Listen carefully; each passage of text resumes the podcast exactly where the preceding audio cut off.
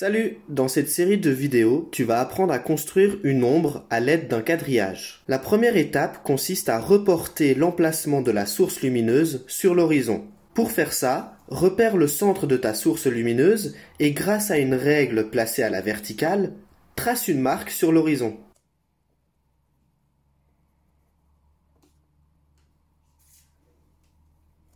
Une fois que tu as fait cet exercice, regarde la prochaine vidéo.